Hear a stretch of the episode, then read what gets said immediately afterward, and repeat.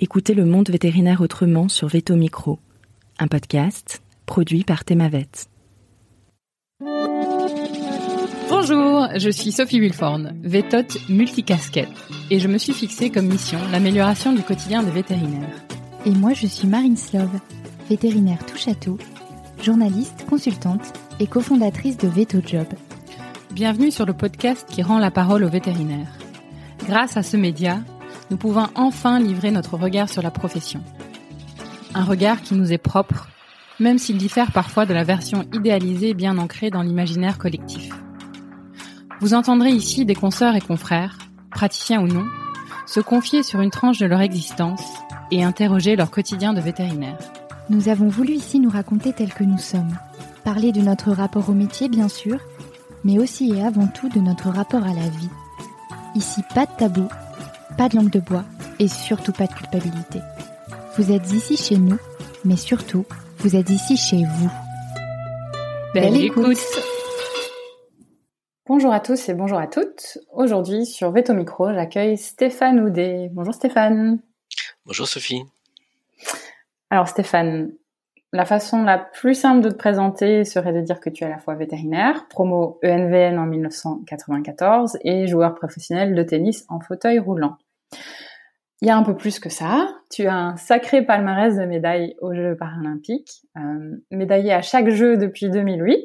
Donc, euh, bah d'ailleurs, je peux te laisser peut-être préciser euh, quel jeu et quelle médaille. Alors, les premiers étaient effectivement en 2008 à Pékin. J'ai eu une médaille d'or dans l'épreuve du double messieurs tennis fauteuil, comme tu le précisais. En 2012, c'était presque ma meilleure année puisque je perds en finale du simple et j'obtiens une médaille d'argent, mais également une médaille de bronze en double. Et finalement, ce sont pas mes meilleurs jeux, donc euh, peut-être qu'on en parlera plus tard, mais euh, la, la suite a été plus belle avec une médaille d'or quatre ans plus tard à Rio, et à nouveau euh, à Tokyo. Alors c'est passé déroulé en 2021 puisque la pandémie nous a tenu en haleine une année supplémentaire, mais ça m'a permis d'être euh, triple médaillé, euh, pardon, triple champion paralympique euh, à l'occasion de ces derniers Jeux et en même temps porte-drapeau de la délégation française euh, pour pour les Jeux de Tokyo. Super, merci pour ces précisions. Et effectivement, ouais, on aura l'occasion euh, d'en parler parce que déjà j'ai des questions qui me pendent au nez. Euh, tu as aussi 23 tournois de Grand Chelem, euh, donc 4 en simple, euh, 2 à Roland Garros, 2 à l'US Open, et puis 19 en double également. C'est bien ça? Exactement. Tu l'as précisé toi-même ou tu l'as pas précisé? Je ne sais plus. Non, tu as précisé euh, que tu étais euh, porte-drapeau à, à, Tokyo, mais tu n'as pas précisé que tu étais aussi euh, officier de la Légion d'honneur. ah on oui. a également l'occasion d'en discuter, bien évidemment. Alors, il y a évidemment un tas de choses à raconter sur toi, mais l'objectif dans ce podcast, que tu sais, c'est que ce soit toi qui les raconte et pas moi, si tu es d'accord. Alors, généralement, je commence pour ce podcast par pourquoi vétérinaire, mais je vais d'abord te demander le sport ou les animaux, quelle passion est apparue en premier lieu? Ah, dans mon cas, c'est très facile. C'était clairement le sport et plutôt les jeux de balles. Tout ce qui concernait euh, les les jeux entre un instrument et une balle, je crois, m'ont passionné depuis euh, aussi loin que je puisse m'en souvenir. Donc c'était tout à fait euh, clairement le sport. Vers quel âge du coup? Mes premiers souvenirs au moment où je suis rentré dans un club, c'était à c'était à 7 ans, c'était en 1977 mais je pense que depuis tout petit, je jouais sur la plage avec euh, avec mon père ou avec ma mère. Ils étaient gymnastes tous les deux et ils m'emmenaient, euh, ils nous emmenaient avec ma sœur euh, dans leurs dans leurs épreuves, dans les gymnases où j'adorais l'ambiance sportive, mais je détestais la partie échauffement de la gym. En revanche, j'adorais m'amuser sur les sur les différents agrès et je crois que j'avais besoin de quelque chose en plus que que la gym. Donc assez tôt, je prenais un ballon, une balle, un objet et donc on va dire que c'était peut-être euh, aller à 3-4 ans. J'ai aussi des, photos, souvenirs où plus jeune, je, je me vois m'amuser avec des instruments et des, et des ballons. Ok, donc c'était euh, voilà, le ballon, la balle dans le sang. Et, et donc, bah, du coup, je passe sur ma vraie première question euh, dans le podcast, on va dire. C'est euh, bah, pourquoi vétérinaire? Pourquoi vétérinaire Ça, c'est, c'est assez étrange, mais en fait, euh, à l'époque où euh, en, en classe de terminale, je savais pas trop quoi faire. Eh bien, j'ai surtout suivi le rêve de ma petite amie de l'époque qui, elle, voulait être vétérinaire. Et donc, je me suis inscrit en classe prépa veto. Elle ne l'a pas eu et moi je l'ai eu et j'ai continué et je me suis passionné pour les animaux et pour le métier euh, presque en arrivant à l'école ou les, années qui ont suivi puisque je euh, même si j'avais euh, un chat si j'avais eu un, chien plus jeune que mon grand-père lui était passionné par les par les oiseaux j'ai vécu avec mais plutôt de loin et j'ai jamais trop regardé d'Actari, j'ai jamais été sous ce sous ce mode-là de, de, de jeunes futurs vétérinaires qui rêvent d'être vétérinaires. Effectivement, c'est original. Suivre sa petite amie. Et tu restes en contact avec elle, elle, elle ne t'en veut pas trop Non, non, non, pas du tout. Elle, elle a fait une, une école de commerce et puis moi j'ai fait ses, ses études euh, vétérinaires et puis ensuite j'ai exercé. C'est vraiment un, un métier passion fantastique, mais qui n'était pas, je pense, au départ, je voulais être pilote de chasse. Voilà, donc ça, c'était vraiment mon, mon rêve de gamin. Et donc, pilote de chasse, tu t'es pas dit, parce que du coup, je me pose la question, tu as continué le sport, bien évidemment, euh, pendant tes études, j'imagine. À ce moment-là, tu te disais pas, euh, bah, je veux faire le sport de manière professionnelle ou si? Alors, euh, je l'ai toujours eu dans un coin de la tête et je pense plus particulièrement quand suis arrivé en sixième, puisqu'on m'avait proposé de rentrer dans un dans une classe de sport-études, que ça s'est reproduit en quatrième quand 1983 Yannick Noah a gagné Roland Garros devant euh, tous les Français, c'était un jour de fête des mères, j'étais euh, derrière mon écran de, de télévision, donc c'est sûr que le tennis professionnel m'a traversé l'esprit, mais je pense aussi que dans ma famille, avec prudence, euh, même si mes parents étaient, ma mère était prof d'éducation physique et sportive, hein, prof de gym, ils ont toujours voulu avoir un double bagage, un double parcours, et euh, ils étaient euh, très alertés sur le fait que le sport était quand même euh, à risque avec des carrières courtes et qu'il fallait avoir un bagage complémentaire. Donc en gros, je pense que j'ai grandi dans une famille où on me disait passe ton bac, ouvre-toi toutes les portes et si ensuite tu veux faire du tennis, tu choisiras, mais tu choisiras plus tard. Il faut quand même que tu aies un bagage éducatif à côté. Hmm. Mais donc, c'était toujours le tennis que tu avais, euh, on dit, euh, in the back of your mind. oui, et en même temps, hum, je pense que ça a été un, un mixte fantastique puisque en apprenant le tennis et les autres euh, disciplines sportives, les autres règles, la compétition, je pense que je suis devenu compétiteur à l'école et meilleur à l'école. Et ensuite, en étant meilleur élève, je pense que ça me donnait plus de temps aussi pour vite faire mes devoirs et aller euh, aller m'amuser avec les copains et retrouver les, cours de tennis. Donc c'était une belle façon de mélanger les deux euh, les deux activités. Et d'ailleurs, je pense, hein, je fais un saut euh, très loin dans le futur, mais je pense que ma carrière de joueur de tennis aujourd'hui est permise par le fait que je sois un docteur vétérinaire. C'était ouais, effectivement, ça une question que, que j'allais te poser. Oui, donc tu toujours enfin, finalement, l'un a alimenté l'autre. Tu as toujours continué le sport pendant ta scolarité. Ça t'a permis d'avancer. Et à quel moment tu te, tu t'y mets euh, de manière, enfin, on va dire, plus professionnelle, que tu commences à faire des concours, assez jeune Dis-moi. Au tennis? Ouais. Ah non, mais au tennis, je deviens, enfin, je, je, je tente l'aventure du joueur de tennis professionnel uniquement quand euh, je découvre le tennis en fauteuil roulant. D'accord. Euh, c'est après euh, l'exercice de la profession veto, parce que quand je suis quand je suis plus jeune, à 17 ans, je pars en classe prépa, et, et là, je vais interrompre clairement ma entre guillemets carrière de joueur parce que je suis un bon joueur régional, je suis je suis champion régional. Je suis euh, numéro 13 français dans les dans ma catégorie d'âge, donc je vais jouer les championnats de France. Et je joue mes derniers championnats de France en 1988 et je crois que je perds au premier tour sur un demi-finaliste qui s'appelle Rémi Dupré. Et j'ai dû faire trois jeux, donc je suis euh, je suis bon euh, dans ma région, mais je suis à des années-lumière de la possibilité de devenir un joueur international, donc c'est avec sagesse que je range mes raquettes, en tout cas pendant les deux années de classe prépa, qu'ensuite je vais jouer à nouveau quand je suis à l'école, mais je suis loin de la possibilité de devenir un joueur pro. Donc euh, je je tente même pas l'aventure. Et en revanche, après mon accident, là, je vois une, une fenêtre puisqu'on est moins nombreux et qu'il y a une possibilité de le faire en étant euh, athlète paralympique. Hmm. Parce que raconte-nous la suite. Alors, donc tu passes tes études, euh, tu t'es diplômé. À ce moment-là, tu te lances dans la pratique vétérinaire et puis malheureusement, tu as cet accident. Alors, euh, malheureusement, c'est ce qu'on dit à l'époque. Mais oui, oui, tout à fait. Ouais. Je commence par un tour de France des remplacements. J'ai été formé sur les petits animaux et je décide en sortant de l'école d'aller voir ce qui se passe dans les fermes et chez les gros animaux.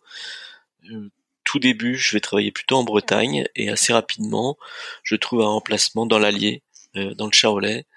Et je fais mon premier hiver euh, dans le Charolais. Et puis ensuite, ça se passe tellement bien qu'en 1996, je décide de m'associer avec le vétérinaire chez lequel je travaille. Et pour fêter notre future association, ben, on décide de faire le tour d'Europe des capitales à moto. Et donc c'est euh, au courant de l'été 96 euh, que j'ai cet accident et que ma pratique va être modifiée puisque j'imagine à, mon réveil que ça va être difficile de continuer à s'occuper des gros animaux, donc euh, je change de sujet de thèse et je m'oriente euh, sur les une pratique euh, petits animaux. Je fais une thèse sur les études de marché, les implantations de cliniques vétérinaires à activité canine, pour en garder un aspect pratique aussi, en me disant peut-être que des fruits de cette thèse, eh bien je ferai une mise en pratique et j'essaierai moi-même de faire une étude de marché et de créer ma propre clinique. Et c'est ce qui va se passer. Je crée une clinique euh, à activité canine là en 1997-98 et dans à mi-chemin entre Grenoble et Chambéry dans le département de l'Isère. Et donc à la base, tu aurais préféré faire de la mix ou de la rurale? Alors au tout départ, quand je suis arrivé à l'école, hein, comme je te disais tout à l'heure, j'étais pas parti pour être euh, d'actari, ce que probablement je choisirais aujourd'hui. Mais au tout départ, euh, j'ai en tête de faire de l'aquaculture et je sais pas pourquoi j'ai vu euh, un bateau au large des côtes euh, monégasques, un bateau de l'Ifremer et je me dis c'est vraiment le truc que je veux faire et je découvre finalement parce que j'étais certainement pas assez proche de de la diversité de la profession, je découvre en arrivant en première année qu'il va d'abord falloir être généraliste avant d'envisager de faire de l'aquaculture en deuxième année. Euh, d'ailleurs, c'est ce qui va expliquer que je suis un peu déçu en première année et que je, je vais la faire deux fois en faisant euh, d'autres activités, y compris des activités sportives. Et, et donc, je choisis la formation canine, mais après, j'ai envie de la compléter et avec euh, avec grand plaisir, je vais m'occuper des gros animaux. Bah, tu découvres à, à, tâtons en fait la pratique de la, la, médecine vétérinaire et tu, tu voilà, tu prends goût progressivement aux différentes facettes qu'elle peut t'offrir. J'ai l'impression. Exactement. Et qu'est-ce qui te... Bon, tu as fait ta thèse sur l'étude la, de marché. Euh, tu avais un côté entrepreneurial en toi qui, te disait, qui te guidait là-dessus? Alors, euh, d'un côté oui, et de l'autre côté, je pense que c'était aussi très euh, très intéressé, puisqu'au départ, je faisais une thèse sur les aplombs des bovins et, et cet aspect euh, physique du, du, parage des bovins dans les fermes euh, est devenu complexe après l'accident. Donc euh, je me suis dit, il faut que je trouve un sujet plus plus facile que je vais pouvoir euh, faire euh, probablement depuis mon lit d'hôpital ou bien dans mon centre de rééducation pour commencer derrière un ordinateur. Et, et on avait un, plusieurs professeurs qui travaillaient sur le management, qui travaillaient sur euh, les études de marché, cette partie justement entrepreneuriale du vétérinaire, qui était une, une, une, une formation qu'on avait peu, en tout cas euh, en France à cette époque-là, et qui forcément euh, m'intéressait. Et donc euh, j'ai eu l'opportunité avec Marc Gogny, qui par la suite est devenu directeur de l'école vétérinaire de Nantes et également de Maison Alfort. Et donc j'ai choisi ce sujet et puis je suis parti pour pour faire ça. Je suis allé la, la soutenir à l'école vétérinaire de Nantes par la suite en, 1998. Tu me parais euh, très résilient par rapport à ce qui s'est passé. Est-ce qu'à l'époque, euh, qu'est-ce que tu disais à l'époque, au moment de ton accident? Est-ce que tu as remis en question directement euh, le métier de vétérinaire de manière générale ou vraiment, tu sais, comme tu le dis là, bon, je pourrais pas faire la rurale, mais je vais me, je vais m'orienter vers la Alors, on passe par plusieurs étapes. Hein, et je pense que la première, c'est personne ne m'aimera. En fait, la résilience, elle commence là, c'est-à-dire qu'on a un corps qui est modifié, qui est abîmé, et quand on se regarde, même si moi j'étais surpris sur mon lit d'hôpital de constater qu'après l'accident, les médecins avaient récupéré la jambe et j'avais à nouveau euh, euh, mon membre inférieur gauche avec des fixateurs externes dans tous les sens. Donc j'étais surpris, mais je me suis dit, mais je suis bête, c'est vrai que c'est exactement ce qu'on aurait pu faire avec un chien. Donc euh, oui, ce, joli mécano va sauver ma jambe, même si ça n'a pas été le cas huit années plus tard, mais on en parlera tout à l'heure. La première question, le premier parcours de résilience, c'est autour de l'amour de soi et de se dire si on s'aime pas soi-même, euh, on a peu de chances que les autres nous aiment. Donc c'est c'est plus euh, ce volet-là auquel on pense plutôt que la profession. Et effectivement, la profession va venir ensuite, où je me dis aussi parce que j'ai grandi dans cet univers. Hein. Mon père disait toujours euh, tant qu'il y a de la vie, il y a de l'espoir. Et et même au moment de l'accident, j'avais compris tout de suite euh, que ma jambe était foutue, mais qu'a priori ma mon visage n'était pas touché, que ma tête n'avait pas touché, que je sentais mon corps, qu'il n'y avait pas de lésion médulaire, et donc euh, assez rapidement, je me suis dit qu'à quelques centimètres près, parce que en fait, pour bien comprendre mon accident, je suis à moto, je double une voiture qui se déporte au même moment pour doubler des vélos et qui me coince sur la file de gauche. Et, et et donc j'arrive pas à me rabattre et je touche la voiture qui arrive en face. Et donc euh, c'est le, genou qui touche en premier, je ne tombe pas, je freine une quarantaine de mètres. Et au moment où je vais pour m'arrêter, euh, là je me rends compte que c'est pas euh, mon sac qui a touché parce que j'ai rien senti au moment de l'impact. Et j'ai vraiment cru que c'était mon sac qui était à l'arrière de la moto qui avait touché la voiture.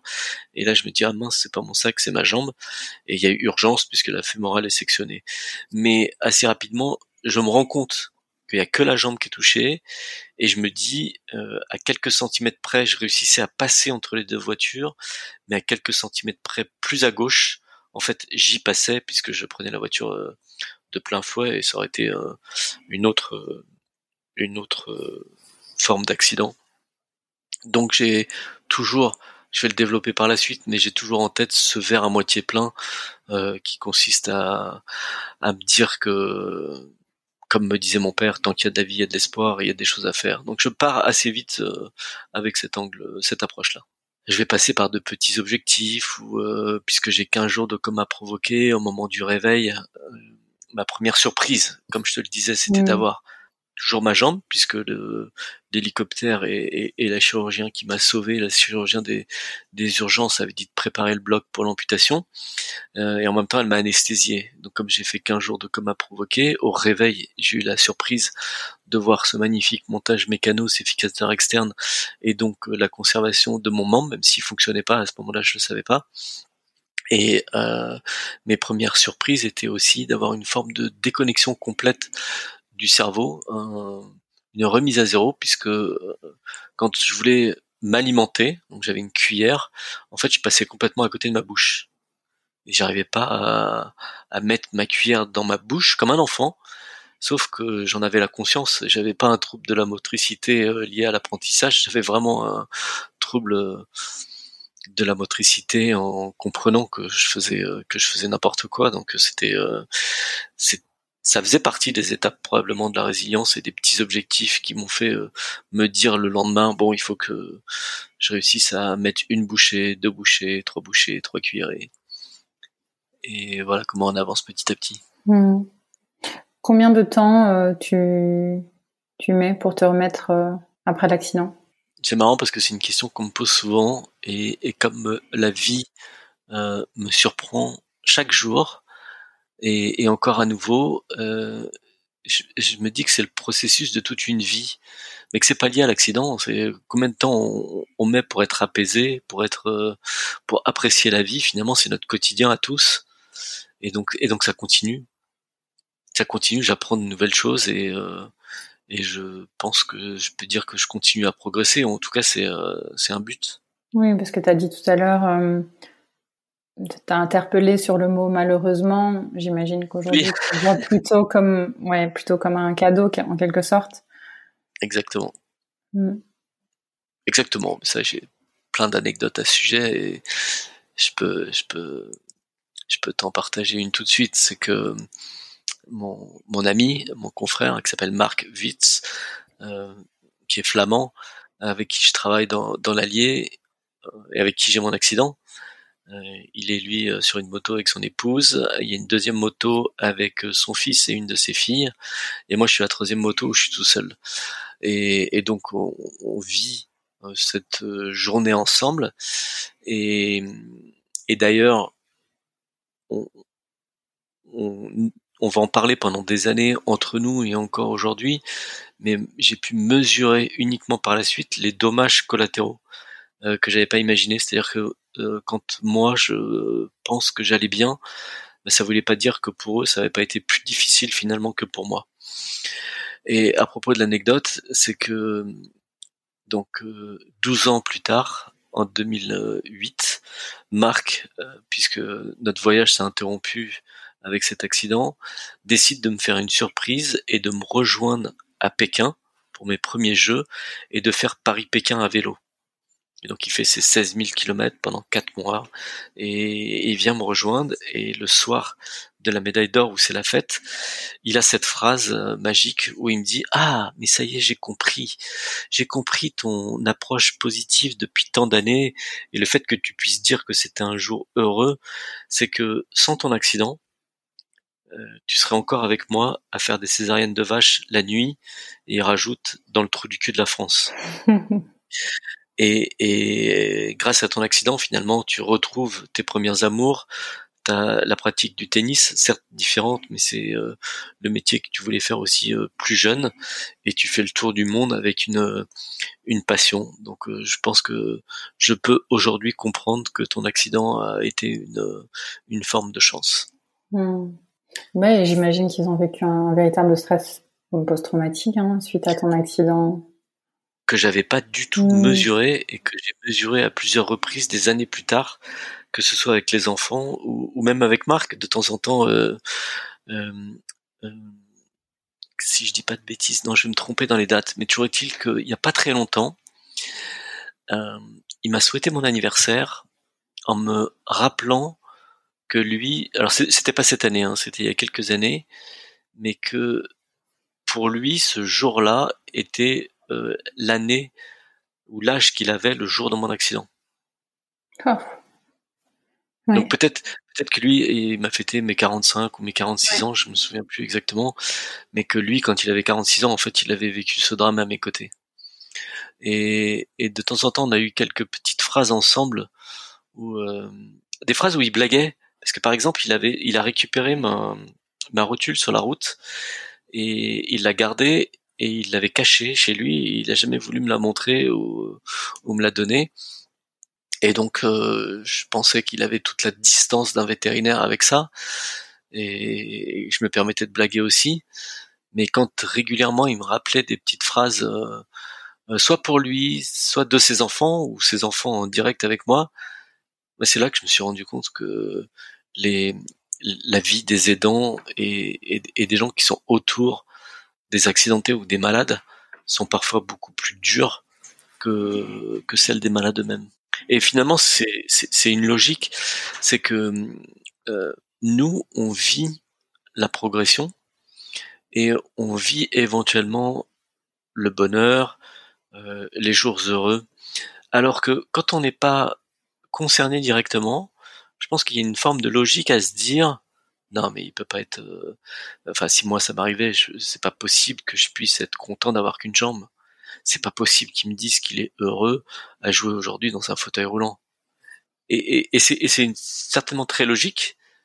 Donc les les approches et les résiliences des, des aidants et des gens qui sont autour sont probablement plus difficiles que celles des concernés. Parce que moi, quand je dis que je suis heureux, c'est pas, euh, je, je, le vis et, et, donc je peux le ressentir. Alors que celui qui est autour va avoir du mal. Je prends l'exemple avec ma maman euh, qui, qui, qui a dit une fois, je joue au foot avec mes avec mes garçons et avec elle et, euh, et mes garçons étaient petits, mais enfin en tout cas mes deux aînés. Euh, et donc Paul et Julien, on faisait un petit match à, à à deux contre deux et il perdait. Et, il disait ah mais c'est toujours trop dur avec papa, il est trop fort. Et ma mère a fait cette réflexion de dire mais non non non votre père on peut le battre. En plus votre père il est handicapé. Et alors que c'était un mot que je n'utilisais pas, j'essayais avec mes enfants de leur dire toujours que bah, effectivement j'avais j'avais une une prothèse électronique, euh, j'avais, euh, j'étais bionique, euh, que j'étais adapté. En fait, j'avais une jambe en moins, mais j'avais trouvé une solution qui était magique, qui me permettait de faire beaucoup plus de choses. donc, j'utilisais pas ce mot handicap ou handicapé qui correspond à une impossibilité de faire quelque chose. Et je comprenais que ma mère me disait, ouais, mais moi, tu sais, mon fils, je l'ai fait avec deux jambes. Ensuite, il a eu une jambe raide, et puis maintenant, il en a plus qu'une. Donc, pour elle, c'était plus difficile que pour moi. Hmm. Je comprends euh, très bien cette partie-là.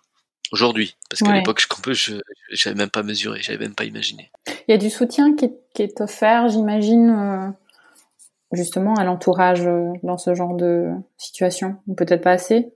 Ça commence, ou ça commence, hmm. où, il y en a, où il y en a eu. En tout cas, c'est possible mais je pense que l'approche primaire, elle est plutôt autour des, des malades et des, accidentés. Donc on a mis ça en place euh, récemment parce qu'on l'a mesuré. J'ai travaillé pendant neuf ans avec le ministère des Armées à la reconstruction des blessés, et moi c'était la reconstruction par le sport des blessés. Euh, on se rendait compte qu'il y avait un travail à faire avec les aidants qui était très important.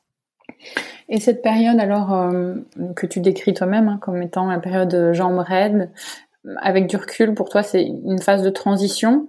Euh, comment ça se passe entre le moment de l'accident, donc tu repratiques, euh, et puis bah, à un moment donné tu décides de te faire amputer. C'est quoi les éléments, les éléments clés de cette période? Alors, donc ça va durer huit ans et c'est un process de de tentative de enfin de tentative de, de trouver une nouvelle solution. C'est-à-dire que euh, au départ, j'ai plus de genoux et j'ai du mal à relever mon pied. J'ai un déficit de releveur, donc euh, j'ai deux, enfin j'ai une articulation qui fonctionne plus du tout et j'en ai une deuxième, celle de la cheville, qui est très très déficiente. Et, je réfléchis en vétérinaire et je me dis je laisserai pas un chien dans cet état-là. Donc il faut que je trouve quelque chose. Et je pense je cherche. Je cherche euh, des greffes internes euh, enfin, des poses de prothèses des oui des greffes pour poser des ligaments. Euh, je pense à une, une greffe de membre inférieur. Je me souviens qu'à l'époque ça avait été fait à, Bordeaux. On parle souvent des, des, greffes de main, mais il y avait aussi une greffe de jambes, mais qui avait euh, duré, je pense, qu'une douzaine de mois. En tout cas, ça avait été euh, ça avait été très court. Je recherche des solutions aussi orthopédiques et puis c'est un parcours où j'observe aussi ce qui se passe ailleurs. Je regarde beaucoup du côté des prothèses et des amputés. Et il y en a aucun qui me fait rêver. Je les vois, je les vois marcher avec difficulté.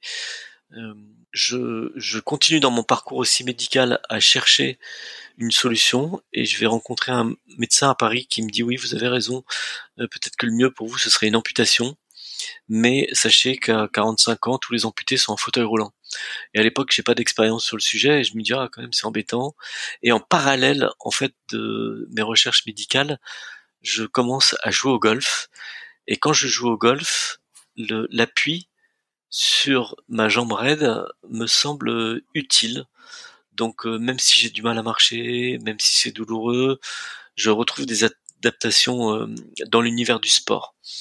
Donc petit à petit, je pense que le projet de reconstruction médicale autre euh, disparaît, ou en tout cas je me satisfais de mon état, jusqu'à ce qu'un jour sur un parcours en 2004, donc en septembre 2004, je vois un joueur de golf qui joue en Bermuda avec une prothèse nue qu'on voit et qui marche incroyablement bien. Et là, je me dis, mais c'est pas possible, c'est la prothèse que j'ai vue euh, à la télé, qui appartenait à l'époque euh, au domaine de la recherche, elle est juste fabuleuse, il me faut la même chose. Ou en tout cas, il faut que je, comprenne.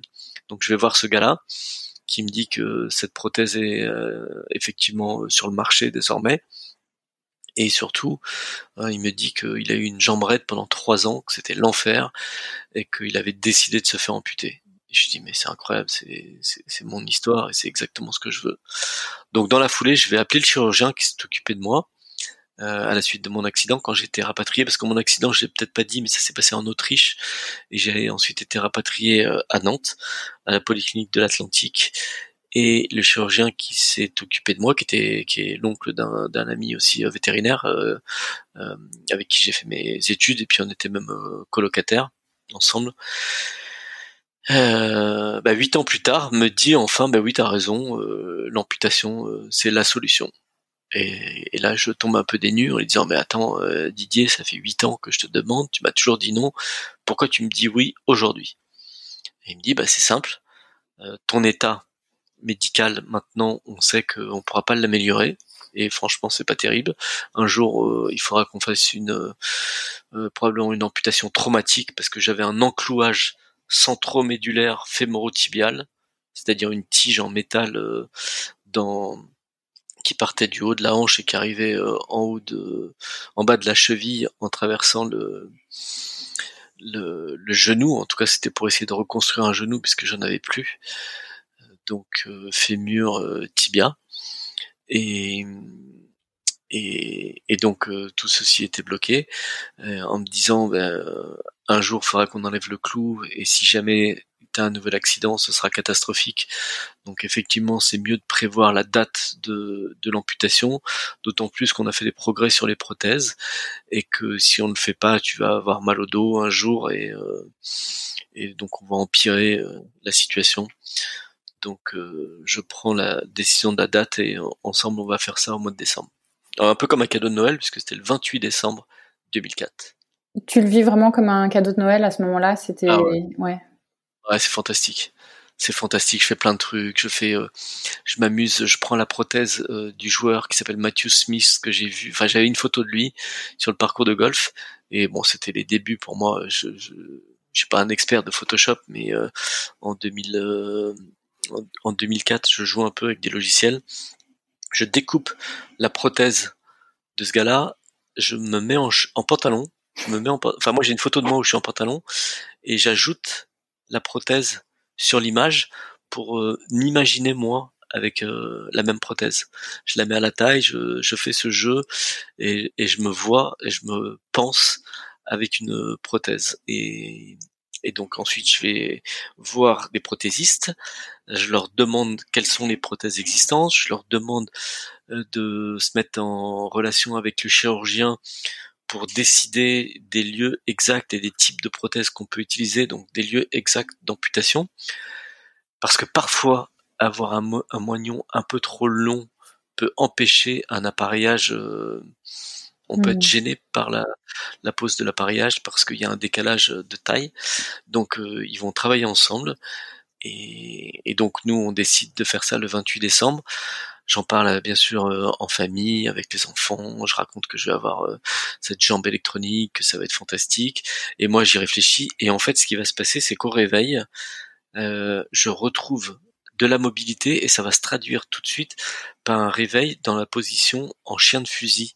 Et la position en chien de fusil, c'est la position dans laquelle je dormais quand j'étais gamin, qui est une position que j'adore, qui est fantastique et qui m'était interdite depuis que j'avais une jambrette puisque euh, j'étais obligé de dormir sur le dos avec le pied vers le haut puisque je pouvais pas me mettre euh, dans l'autre sens euh, le, pied bloqué dans le lit.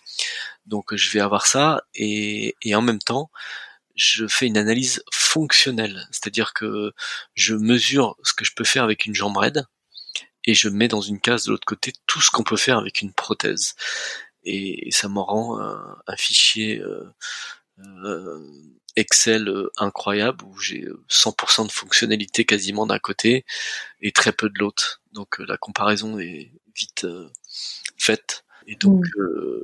ça va et ça, va être doublé d'autres choses, c'est que j'avais un ostéome qui était assez conséquent dans le quadriceps. Et quand le chirurgien m'a amputé, il a enlevé cet ostéome qui était extrêmement douloureux. Mmh. Et donc je vais retrouver une, une cuisse. Il me manque un chef euh, de quadriceps, mais je retrouve euh, une cuisse euh, souple, douce, non douloureuse. Donc voilà, je me souviens que je me réveille avec un, grand sourire. Super. Donc aucun, enfin que des avantages en fait Aucun des Alors que des avantages, une grosse frayeur des mois plus tard. Très très grosse frayeur puisque euh, le temps de la cicatrisation, les chirurgiens vont me permettre, euh, non pardon, les prothésistes et les kinés dans mon centre de rééducation vont me faire un plâtre autour du moignon pour que je puisse essayer de marcher avec une prothèse. Et en fait, le premier jour où je vais avoir une prothèse, où je vais apprendre à marcher avec une prothèse, j'ai fait ça pour ça, donc euh, j'attends ce jour où je vais enfin passer le pas. Eh bien, je n'y arrive pas du tout. J'arrive pas à marcher avec, j'arrive pas à passer le pas. J'ai maintenant une prothèse avec une jambe raide et, et je suis euh, déçu, surpris, enfin étonné. Je me dis mais c'est pas possible en fait, je, vais pas pouvoir marcher avec la prothèse. Et donc le kiné me dit, mais euh, t'inquiète pas, on n'a pas reçu le genou qu'on voulait, donc on t'a mis euh, un ancien genou, mais demain, on recevra la nouvelle prothèse et tu pourras réessayer. Donc j'ai passé une nuit à me ah. demander si j'allais pouvoir euh, remarcher, et le lendemain, ça a été fabuleux puisqu'ils m'ont mis la prothèse et c'était la première fois qu'ils voyaient un, un malade amputé, enfin un amputé plutôt, marcher aussi bien. Donc on a filmé avec la, la jeune kiné aussi qui était là en stage, qui, euh, qui découvrait, c'était c'était magique. Et là, je me suis mis à marcher dans tous les sens et à me dire euh, que j'avais eu raison. Quoi. Mais il m'a fallu euh, peut-être 15 ou 16 heures. le, le stress. Comme quoi, comme quoi l'anticipation positive mentale, j'imagine, a eu un, une grosse part à jouer dans ta récupération. Oui, et alors d'autant plus sur les histoires d'amputation, puisque ça m'a permis de travailler sur la douleur du membre fantôme. Et donc, comme je faisais croire à mon cerveau que j'avais un, corps qui était parfaitement intègre, eh bien, je n'ai que très peu de douleurs euh, de type membre fantôme.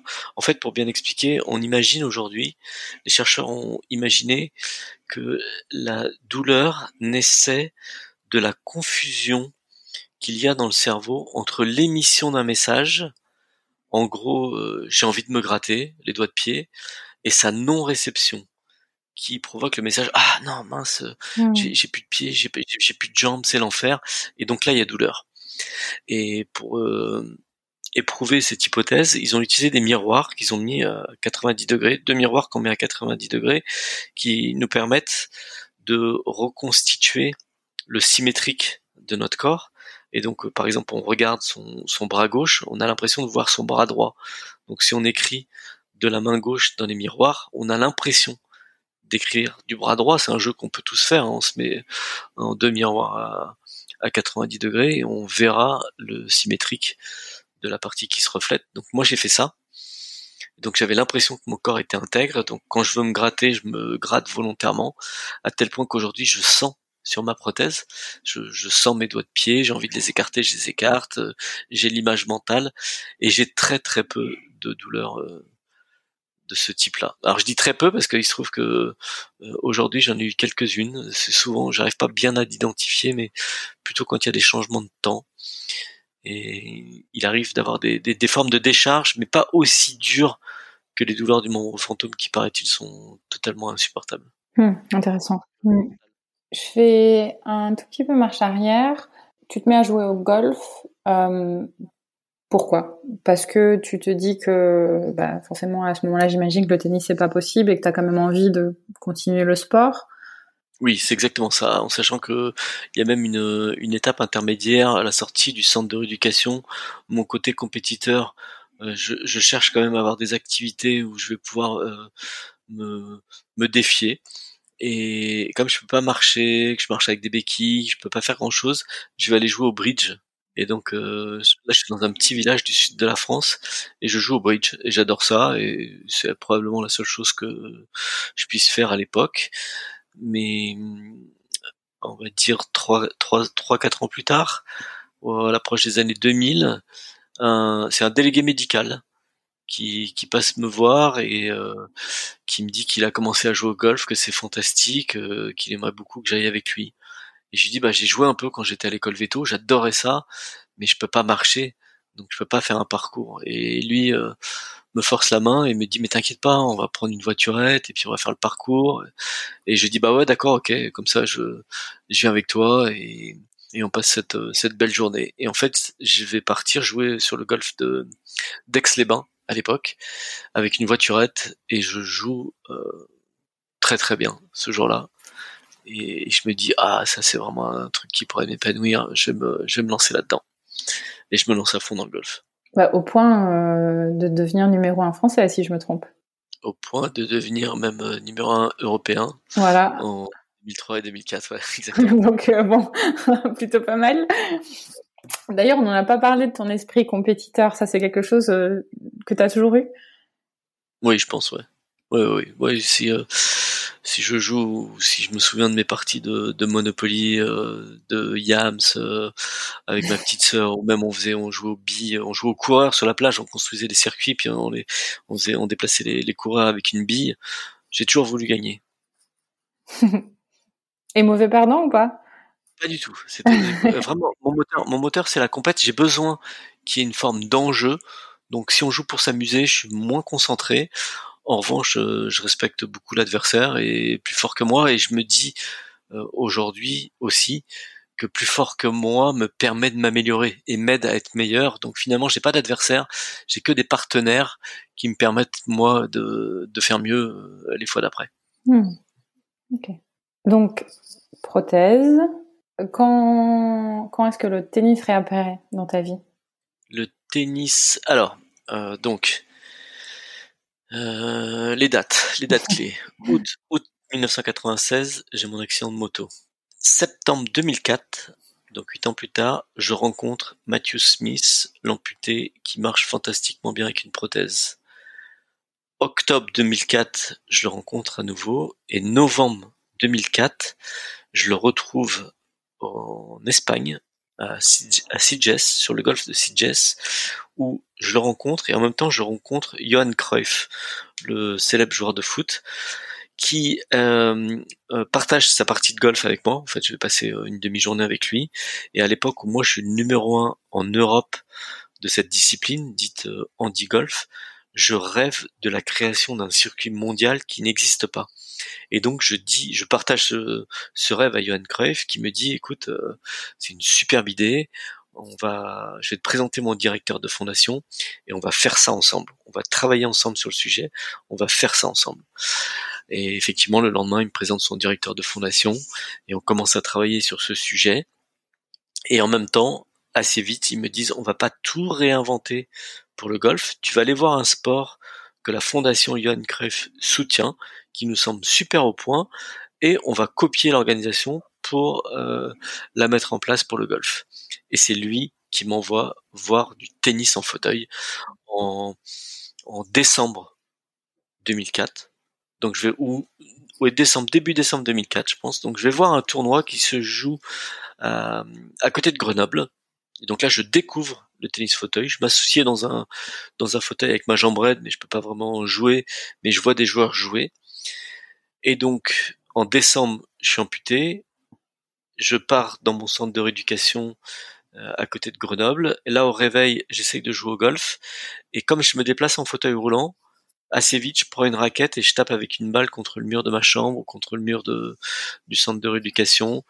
Et quand je sors de l'hôpital, je dirais peut-être en mars, quelque chose comme ça, je vais euh, dans un dans un dans le même club de tennis et j'essaye de m'asseoir sur un fauteuil et de jouer en, fauteuil. Donc euh, c'est c'est mars 2005 les débuts.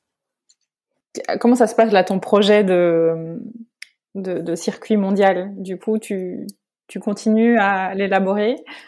Et non, et non, finalement, euh, pendant, longtemps joué au golf et au tennis.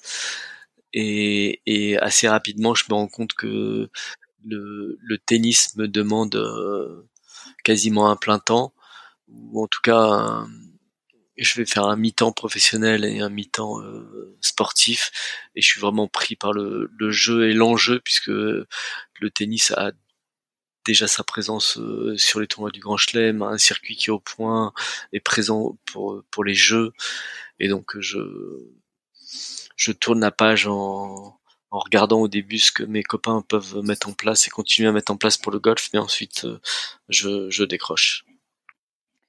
Et aujourd'hui, c'est toujours pas en place.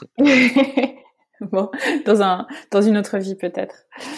Euh, quel délai alors entre euh, bah, ta reprise du tennis et, euh, et ton premier grand chelem? Euh, Donc je m'assieds dans un fauteuil en 2005. Je crois, je, je me demande si 2006 il n'y a pas des épreuves euh, exhibition ou 2007 assez vite. Donc hyper 2007. vite. Hmm. Je pense que c'est ouais hyper vite. Hyper vite puisque je euh, mon premier classement je suis 137 mondial et à la fin de l'année 2005 pardon dans 2005 je commence à jouer je suis 137 au, au 31 décembre parce que je commence les tournois internationaux en octobre septembre octobre et l'année suivante je suis numéro 9 mondial l'année d'après je suis troisième euh, ça oui ça va très vite C'est courant que ça aille si vite? Non, hein, je pense pas. hein. non non non c'est non. c'est assez exceptionnel, il me semble. Alors, alors, oui, mais alors, ce qu'il faut, euh, ce qu'il faut euh, relativiser, c'est que, en fait, mon niveau de joueur de tennis debout pendant, on va dire, euh, 17 ans, euh, est, est la partie de la construction du joueur qui va me permettre de devenir numéro un mondial ensuite au tennis fauteuil. Donc, je vais très vite à apprendre à me déplacer dans un fauteuil, même si je suis loin d'être le meilleur en déplacement. Mais il faut quand même que j'ajoute mes 17 années de pratique euh, tennistique et aussi de compète, puisque j'ai le j'ai le sens du, du jeu, euh, j'ai la, gestion des émotions, j'ai l'habitude des grandes compétitions, aussi celles que j'ai euh, euh, pu faire en, en jouant au golf. Donc c'est pas on peut pas se dire que c'est en deux ans que je suis nu- devenu, un an et demi que je suis devenu numéro 3 mondial. Faut, faut rajouter les 17 années euh, de tennis. Oui, tu t'es pas dit, tiens, je vais me mettre au tennis. Il y avait un peu de construction derrière, effectivement. On va parler du fauteuil aussi, euh, parce que je pense que tu as pas mal de choses à dire là-dessus. Euh, à quel moment tu arrêtes de pratiquer? Alors, euh, en 2004, 2004, à l'amputation, j'arrête. À l'amputation, 2004. tu arrêtes. Ok. Ouais. Hmm. Ça te manque? Non, pas du tout. Pas du tout. Alors, je sais pas si c'est l'histoire de mon choix d'être vétérinaire euh, plus jeune aussi, euh, dont on parlait tout à l'heure, mais euh, ce que j'aime dans ma pratique, c'est la rencontre avec les gens. Et, finalement, c'est ce que je vais aussi avoir en jouant au tennis. J'ai une autre manière de rencontrer les gens, mais je, je rencontre les gens euh, ainsi, et c'est même décuplé, puisque au lieu de me limiter à ma clientèle et on va dire à 12 km de rayon, plus euh, la famille qui est un peu éloignée, là d'un seul coup, je, je visite le monde, le monde entier. Donc euh, ça c'est la partie qui est sympa. Et puis pour ma partie vétérinaire, bah, je vais je vais profiter pour devenir un, un observateur, observateur des animaux et des animaux qu'on connaît pas euh, dans le monde entier. Mes premiers déplacements euh, lointains sont en Australie et en dehors des, des kangourous que j'avais vus aux, aux eaux de Branferré quand j'étais gamin. Euh, là, je vais, en- je vais découvrir de nouveaux animaux dans la nature, puisque je crois que 80% de la faune et de la flore euh, australienne ne vit qu'en Australie. Ouais, c'est ça, Donc, je pense. Il y a des animaux, c'est ça. Et donc, il y a des animaux que je connais pas du tout, que je découvre, et puis après, je vais passer mon temps à faire ça. Partout dans le monde. Donc, Tu, tu, tu maintiens cette, quand même cette passion des animaux que tu as découvert un peu plus sur le tard. Et puis, bah. C'est. En observateur. Voilà, voilà. Je les, je, les, je les observe dans leur environnement. Je suis allé euh, avec mon épouse voir les ours euh, et, et les baleines euh, cet été au Canada. On a toujours pour prétexte dans nos voyages d'aller voir les animaux. J'ai vu des requins pour la première fois. En plongée Plongée. Waouh, super. Ça doit être assez impressionnant, ça. Oui, et en même temps, je vois tous les... Pour tous les animaux, hein, je me dis la même chose, c'est que quand Mm. tu es observateur, tu, euh, on se crée des, des frayeurs probablement euh, à travers les écrans, mais euh, Mm. dans la nature, si tu, si tu n'es qu'observateur, c'est très rare que les animaux euh, soient fâchés contre toi. Hmm. Mais je, je dis ça en même temps avec tristesse, puisque j'ai des- j'ai une histoire triste en, en tête, puisque on a un ami qui est, qui est mort il y a, il y a deux ans maintenant avec une attaque de requin. Mm. Et en même temps, on avait une amie aussi à l'école vétérinaire de Nantes qui avait fait une thèse sur les attaques de requins et qui, euh, à l'époque où euh, on, on savait pas trop, euh, avait démontré que les attaques de requins n'étaient que des erreurs. Les attaques Hmm. d'humains la part des requins n'était que des erreurs. Effectivement, ou des modifications des, environnements dans lesquels ils évoluent, malheureusement aussi par, par l'homme. Oui. Mm. Euh, le fauteuil, voilà, c'est ça, c'est là où je voulais venir. Tu, on en parlait juste avant. tu développes un si, j'ai bien compris, hein, tu développes un, un fauteuil carbone, je pense, plus adapté à, ta pratique. Donc aussi de, par des interviews que j'ai pu voir euh, qui t'es beaucoup envié par tes adversaires. Tu nous racontes un peu? Bah là c'est le vétérinaire. Là c'est le vétérinaire, c'est le vétérinaire, euh, c'est notre formation. C'est aussi de, de de trouver une solution à une problématique qui se présente à toi. Donc moi je découvre la pratique du tennis assis et, et je découvre euh, les, les, les, instruments que les joueurs utilisent pour pratiquer. Et dès le début, je me dis mais non, mais c'est pas possible. C'est c'est anti-ergonomique, euh, c'est anti-physiologique, c'est votre fauteuil là, c'est n'importe quoi pour jouer au tennis. C'est c'est pas la meilleure position. Donc tout de suite, je bricole.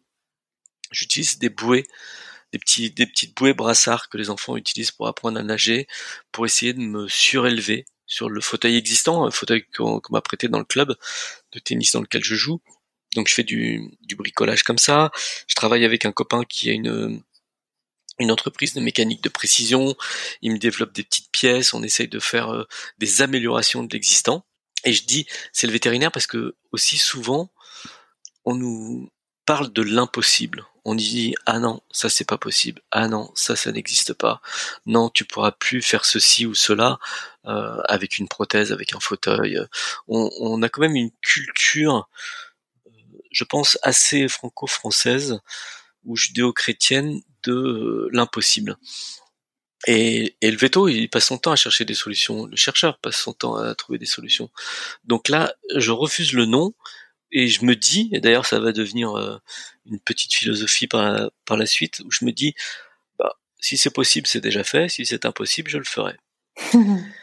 et je trouve des compétences, des, même je crée un collège de compétences autour de moi. Il y a des gens qui sont extraordinaires partout et euh, ils me proposent des solutions. Donc on travaille là-dessus et je vais voir au retour des Jeux de Pékin une équipe de chercheurs chercheurs de biomécanique, le laboratoire de biomécanique des arts et métiers à Paris, et en fait c'était mes voisins, et je leur dis voilà, j'ai gagné une médaille d'or euh, en double au, au, jeu de Pékin avec un fauteuil roulant. Euh, maintenant, j'aimerais gagner aussi en simple. Est-ce que vous pourriez m'aider à, à, faire mieux? Et ma question était la suivante, enfin ma requête était la suivante, de dire quand j'ai appris à jouer au tennis plus jeune, je faisais un coup droit comme ça, je faisais un revers comme ça, est-ce que vous pourriez me faire rouler? Et donc ça, ça a été magique, c'est qu'ils ont pris une page blanche et qu'ils sont partis du geste du joueur de tennis pour le faire rouler. Là où auparavant, les, les athlètes en fauteuil, en fait, sont des athlètes qui étaient en fauteuil au quotidien, et qui dans leur fauteuil de ville ont eu l'idée d'une nouvelle pratique et donc ils sont arrivés avec leur mmh. fauteuil de ville en se disant tiens on va essayer de jouer au tennis et petit à petit ils ont amélioré l'existant en se disant ah oui mais là euh, quand on se penche en arrière on se casse la figure alors on va mettre une roulette anti-bascule. Ah oui mais là on a du mal à tourner. Ah oui bah alors à ce moment-là on va incliner les roues ça va nous permettre d'avoir un pivot plus conséquent etc etc donc c'est comme ça que les fauteuils ont été développés pour les pratiques sportives, là où moi je suis venu avec un geste sportif en demandant une réalisation adaptée à ce geste. Et c'est ce qu'on a fait avec les chercheurs des arts et métiers.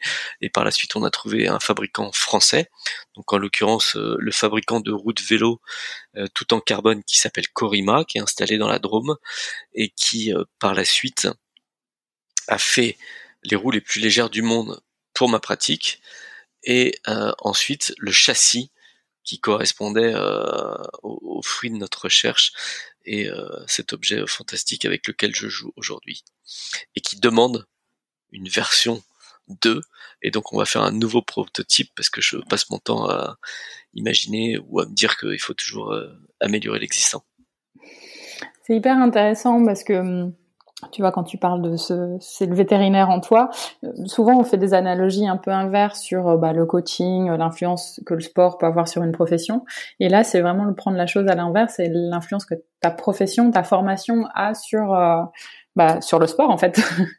Oui, oui, oui. Je pense que c'est, il n'y a pas de, il y a pas de distinguo entre les deux. En fait, depuis depuis tout petit, le, le personnage se construit dans un univers, donc un univers culturel, un univers qui va devenir euh, professionnel. euh, en l'occurrence pour moi aussi sportif, et c'est la réunion de tout ça. J'aime bien dire que je suis euh, euh, protéiforme. Je me retrouve avec euh, avec les différentes casquettes où euh, je suis persuadé que notre formation est quand même une, ouverture, une, une formation d'ouverture sur le monde et euh, ça nous permet d'avoir appris à apprendre et euh, d'aborder n'importe quel sujet. Moi, je me suis amusé à découvrir tous ces vétérinaires, bah à toi certainement encore plus que, que moi, tous ces vétérinaires qui euh, soit ont des des passions associées, soit carrément ont changé de profession et sont tous des gens qui vont vers l'excellence, que ce soit euh, des photographes, des journalistes, des podcasteurs. J'ai même rencontré un coutelier à l'école. J'avais un copain qui fabriquait des montres.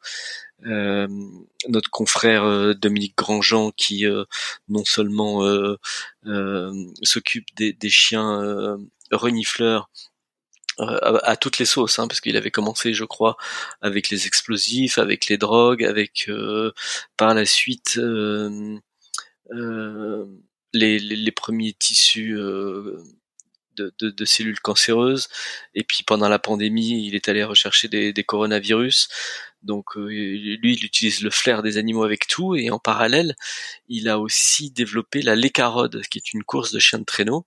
Et dans sa course de chien de traîneau, bah, il est allé chercher des, des traîneaux adaptés parce qu'il avait une demande pour des gens qui étaient plutôt en fauteuil roulant. Et, et tout ça pour dire que je pense que oui, notre formation fait que à chaque fois, on a euh, ce, ce, ce, désir d'aller euh, jusqu'au bout de la réflexion. Il y a d'autres sportifs. Hein. J'ai grandi avec Rafaela Le Gouvello, la véliplanchiste. Euh, je repense à notre confrère euh, Jean-Pierre Dick de, de Virbach, qui est le navigateur. je pense mmh. qu'on en a dans tous les univers. J'ai plein de copains qui jouent au golf.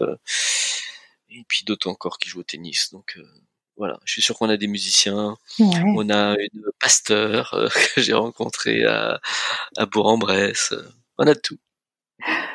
Tu crois que c'est euh, c'est en nous, en tant que vétérinaire, avant même la formation, ça? Ah, C'est pas impossible que pour se diriger vers cette formation, puisque euh, en plus, en tout cas à mon époque, hein, il y avait une sélection il est possible qu'on soit guidé vers ces études et que ces, ces études nous le rendent par la suite. Mmh. Ça, il y a une vraie adéquation entre les deux. Après, même si on grandit pas avec ça, euh, le fait de devoir poser un diagnostic, proposer un traitement et ensuite de la prévention, ben ça, ça marche à toutes les sauces. Pour tous les métiers. Tous les métiers, c'est toujours ça diagnostic, traitement, et puis si possible, euh, prévention pour éviter qu'on se retrouve euh, confronté à un problème. Donc c'est amélioration. Mmh. Bah, je me demande donc s'il y a autant de... Parce que là on parle de vétérinaire, mais donc ça irait aussi pour euh, bah, toutes les autres professions médicales en quelque sorte. Certainement. Avec le côté généraliste, omnipat omnipraticien mmh. chez nous, certainement. Puisque en, en fait on est obligé aussi de j'allais dire de mettre les mains dans le cambouis. Euh, je, le ouais. fait de devoir euh, toujours faire euh, associer la médecine et la chirurgie, ça nous oblige. Enfin, je sais pas, moi, je vais te dire des bêtises, mais euh, je, je, je suis capable de faire de la couture. Je fais de la couture sur mes vêtements, je fais de la couture sur mes sur mes gants. Enfin, je vais, euh, oui, je vais faire de la couture. Et pourtant, je suis pas très bricoleur au départ, mais je vais trouver des des solutions qui correspondent à ce qu'on a appris en chirurgie. Ouais, t'as raison, il y a un côté un peu euh, MacGyver, quelque part débrouillard. Exactement. Euh, et puis on va ajouter à ça aussi la sensibilité euh, aux animaux. Je pense que ça, ça joue probablement aussi, quelque part. Oui, et puis je vais même ajouter un, une dimension économique, puisque dans l'histoire de MacGyver, parfois, il faut trouver une solution qui soit peu coûteuse aussi. Tu es encore beaucoup en contact avec la profession aujourd'hui? Oui, oui. Oui, oui, j'adore ça. T'en penses quoi? Comment elle évolue? Alors, euh, il n'y a pas très longtemps, j'étais euh, invité à l'école vétérinaire de Nantes, puisqu'ils m'ont fait la surprise de, m'offrir une, promotion à mon nom. En tout cas, ce sont les élèves qui avaient choisi. Et, donc là, les dernières évolutions que j'ai suivies et qui m'ont partagé étaient euh, le fait de pouvoir rentrer dans les écoles après le bac. Mmh alors je ne sais pas si c'est une classe prépa intégrée ou si c'est ou si désormais quand on va entrer dans une école vétérinaire, on est sûr de sortir de l'école. Mais j'ai vu deux choses. J'ai vu l'arrivée des formations privées mmh et l'arrivée euh, donc euh, des possibilités de formation sans classe préparatoire. Mon, mon premier a priori est un peu triste. Je suis un peu triste je suis un peu triste d'une façon générale de me dire que j'ai l'impression qu'en voulant toujours rechercher une forme de d'égalité, d'équité, eh bien, je crains qu'on aille plutôt vers euh, un nivellement par le bas. Et, et j'y pense quand euh, quand euh, j'observe ce qui se passe sur le, le niveau scolaire le niveau scolaire moyen général. Après, c'est vrai que j'en parle avec Marc Goni directement, hein, euh, et, donc euh, il est en charge de, la mission, euh, je sais pas comment on dit d'ailleurs, euh, ministérielle, étatique, qui était sur le, le, choix de mettre en place ces écoles privées et ces formations. Et il avait l'air d'être plutôt positif en me disant qu'ils avaient des bonnes surprises en termes de niveau. Donc il faudra probablement un peu de recul et quelques promotions pour euh, pour trancher. Mais peut-être que c'est à ce moment-là que je deviens un vieux con. Mais au départ, je me dis mince, euh, le, manque de sélection. Euh, en tout cas, je l'ai vécu à Sciences Po puisque je me suis assis sur les bancs de, de Sciences Po après avec une, un cursus qui était réservé aux sportifs de haut niveau. Et puis, je me suis intéressé au livre, je suis en train d'oublier son nom, mais euh, il y a un prof de français qui, qui raconte bien cette histoire. Je te, je te redonnerai le nom. Mmh, avec plaisir. Tu pourras le mettre en, en, bibliographie des podcasts, je sais pas si on dit ça, mais euh, euh, il, mesure.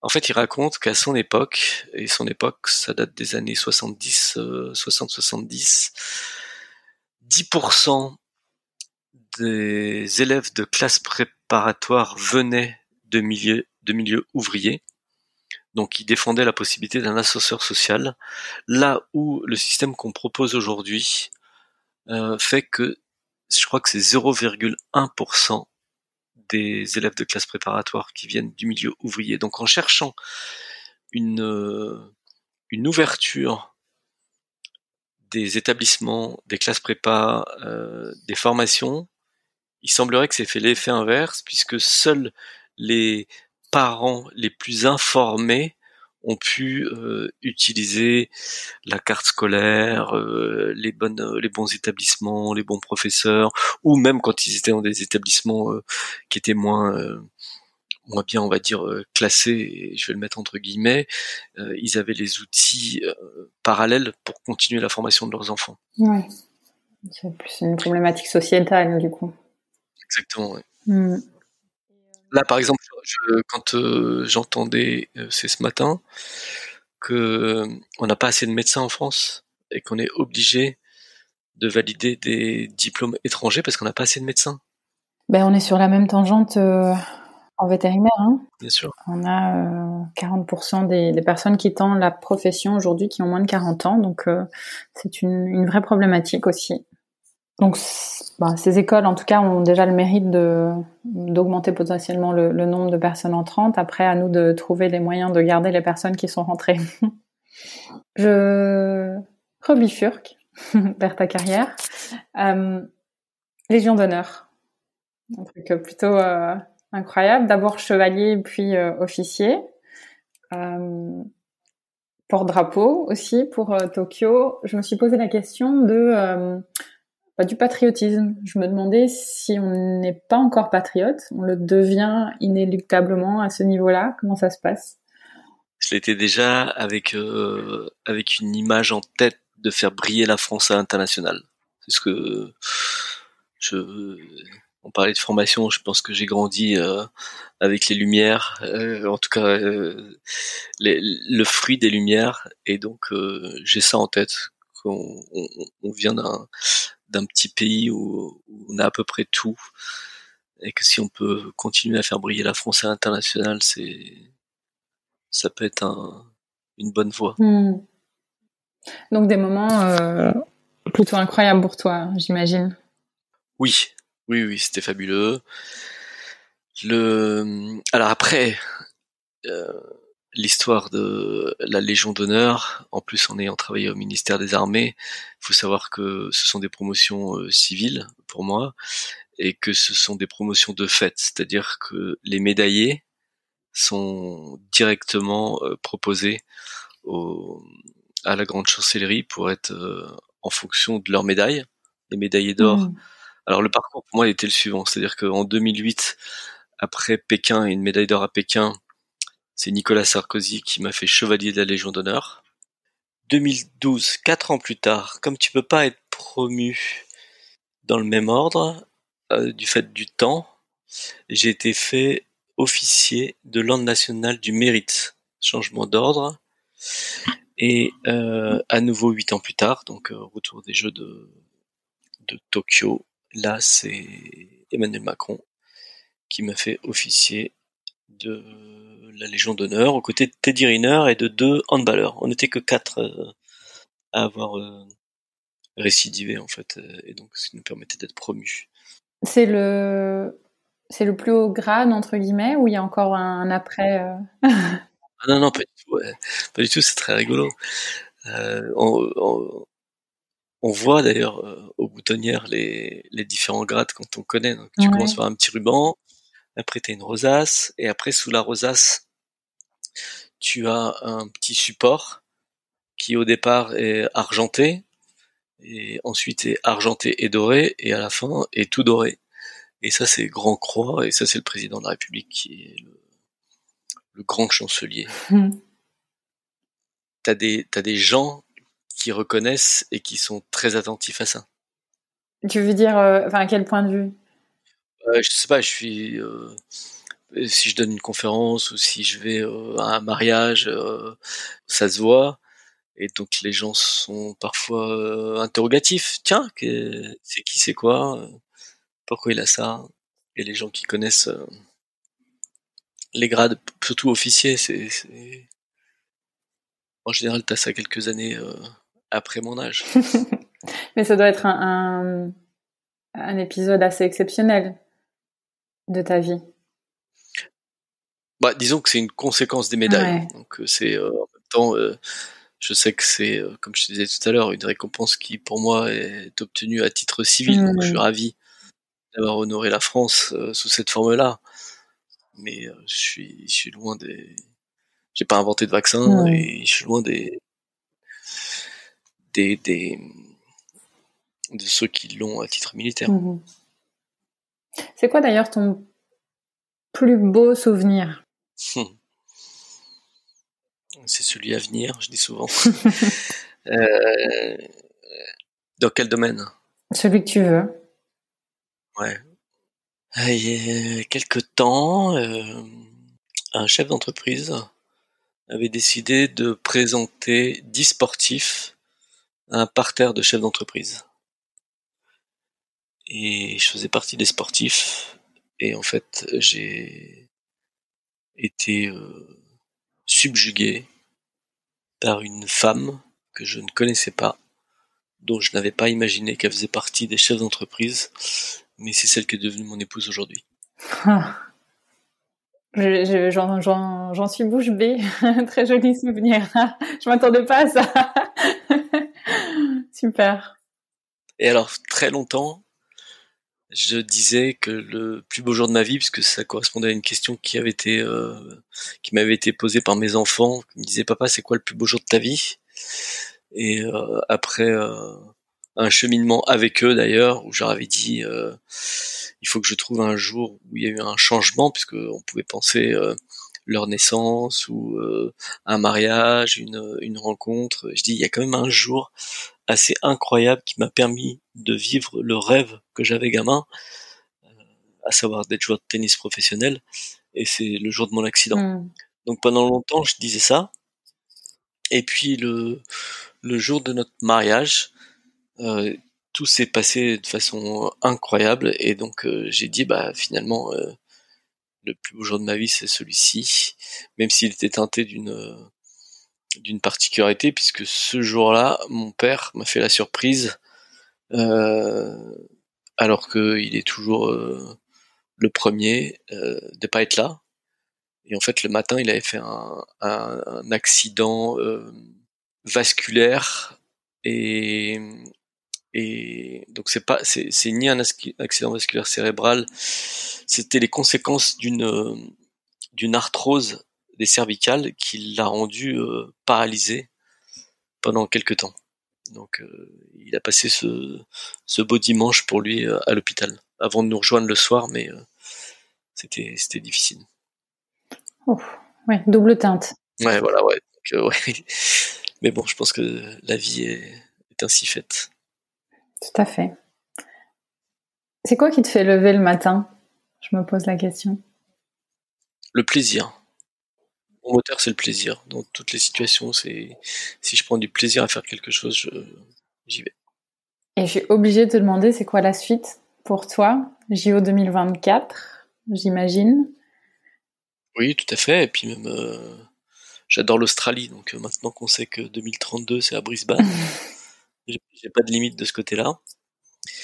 Et après, je me fais surprendre. Je me fais surprendre par des projets que je rencontre au fur et à mesure. Là, en rentrant des Jeux de Tokyo, eh bien, j'ai découvert qu'une équipe réfléchissait à la construction d'un bâtiment de 15 000 mètres carrés euh, autour de l'innovation au service du handicap et de la perte d'autonomie.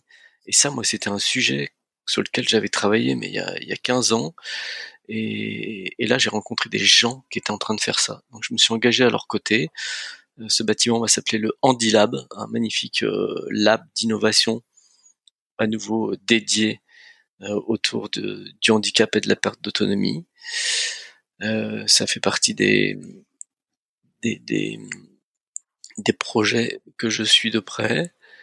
Et puis parfois je suis surpris pendant la pandémie où euh, on, on a tous été surpris. Moi, je me suis euh, amusé à poser de la peinture euh, à la fois sur des murs, mais par la suite sur des toiles, et à vouloir euh, à vouloir jouer avec les couleurs, avec le mouvement, et donc peindre, tout simplement. Une autre manifestation de la créativité. Certainement. Hmm. Il y a une question que je pose toujours à mes aux personnes que je podcast, c'est quel conseil est-ce que tu donnerais à la plus jeune version de toi-même? Euh, Alors, la plus jeune version de moi-même était déjà très optimiste, mais je lui dirais euh, continue, tu vas voir, c'est génial. ouais. Est-ce qu'il y a quelque chose que tu aimerais rajouter aujourd'hui, un sujet qu'on n'a pas abordé, dont tu voudrais parler? J'ai un rêve. J'ai un, rêve sur le plan euh, sportif. C'est que l'on trouve des sports que l'on pourrait partager pour jouer ensemble. Et donc, euh, en l'occurrence là pour le tennis en fauteuil, que, qui est celui que je connais le mieux, je rêve que ça devienne une discipline à part entière. C'est-à-dire que si toi, tu avais envie de t'asseoir pour jouer dans un fauteuil ou de te mettre à genoux comme je le fais, eh bien, je rêve que cela devienne possible. Et à nouveau, toujours dépassé par mes par mes rêves. Euh, en fait, il y a une semaine maintenant, entre autres, puisque ça a déjà été fait aussi par le passé, mais il y a une semaine, il y a un tournoi qui a été joué à Bressuire, donc c'est dans euh, dans les Deux-Sèvres, 79. Un tournoi sous cette forme a été joué où les gens ont proposé euh, à, tout le monde, ceux qui voulaient, de jouer en, fauteuil roulant, et ça a eu un, bel engouement. Et donc, pour moi, ce serait une solution si on pouvait partager nos activités, de proposer le premier sport en fauteuil roulant, qui serait donc universel, joué dans le monde entier, et qui pourrait ainsi être candidat aux Jeux Olympiques. On sort des Jeux Paralympiques, Hmm. et c'est le premier sport en fauteuil roulant candidat aux Jeux Olympiques, parce que joué par tous et qui euh, remplirait tous les, les codes du mouvement olympique. C'est un plutôt beau rêve. J'ai l'impression que tu, tu vas contribuer à ce que ça se réalise. Je me trompe? Oui, oui, tout à fait. Tout à fait. Parce que pour l'instant, le mouvement paralympique a découpé les sports en disant dis-moi comment tu es et je fais une catégorie pour toi. Donc en gros, pour schématiser, aux 100 mètres, aux Jeux Olympiques, on cherche à savoir qui est l'homme ou la femme la plus rapide du monde. Et tu vas donner une médaille d'or, il va y avoir un record du monde et un ou une championne olympique. 15 jours plus tard, pour la même épreuve du 100 mètres, nous, il y a 16 médailles d'or chez les messieurs. Hmm. Donc on, on, découpe, on dit bah tiens, toi t'as qu'un bras, toi t'as qu'un pied, toi t'as qu'un œil, toi t'as qu'un cheveu. Et, et ça c'est antinomique Hmm. avec le sport. Le sport c'est euh, on fait une course première arrivée et vous venez avec les moyens que vous avez, mais comme euh, chez le sponsor de la marque, c'est venez comme vous êtes. Sinon on fait des cases et euh, on continue à séparer et je pense que c'est pas ce vers quoi la société se s'oriente aujourd'hui. Ni ce dont elle a besoin, je pense. Ni ce dont elle a besoin, Mm. exactement. Mm. Ça n'empêche pas de, d'avoir des, des, des plaisirs d'être dans sa communauté, mais il n'empêche que partager, et en particulier partager sur des aires de jeu, ça permet de vivre ensemble, de mieux appréhender la Mm. différence, et donc de s'enrichir. Écoute, je pense que c'est une plutôt belle façon de clôturer ce podcast. Euh, bah, D'abord, je voudrais dire merci. Merci d'avoir pris le temps euh, dans ton emploi du temps chargé et du fait que voilà, t'attends euh, incessamment sous peu un petit ou une petite. Voilà. Euh, Est-ce que pour te suivre, euh, si nos auditeurs veulent te suivre, j'ai vu que tu avais un compte Insta, est-ce qu'il y a des endroits particuliers? Oui, c'est le mieux. C'est le mieux Instagram, euh, que je vais remettre en activité parce que j'ai fait une pause, mais euh, c'est le mieux. Super, bah, je mettrai le lien du coup euh, dans la biblio. Et puis après, je serai actif euh, sur LinkedIn aussi, mais pour l'instant, j'ai fait pause de ce côté-là. Ok, parfait. C'est noté. Bah, merci beaucoup. Je te souhaite plein de belles choses à venir. Je ne te féliciterai pas à l'avance, mais en tout cas, l'idée, l'intention y est. Et, euh, et je remercie tous nos auditeurs euh, de nous avoir suivis euh, pendant cette interview. Merci, beaucoup. beaucoup. À bientôt. À bientôt. Si vous avez aimé cet épisode, n'hésitez pas à le partager à vos amis, à vos collègues, à tous les vétérinaires que ça peut intéresser et ou à lui laisser 5 étoiles. Ça aide vraiment ce podcast à se faire connaître et à se développer. Il me reste à vous souhaiter une très belle journée et surtout prenez soin de vous, de votre famille, de vos collègues et de vos patients.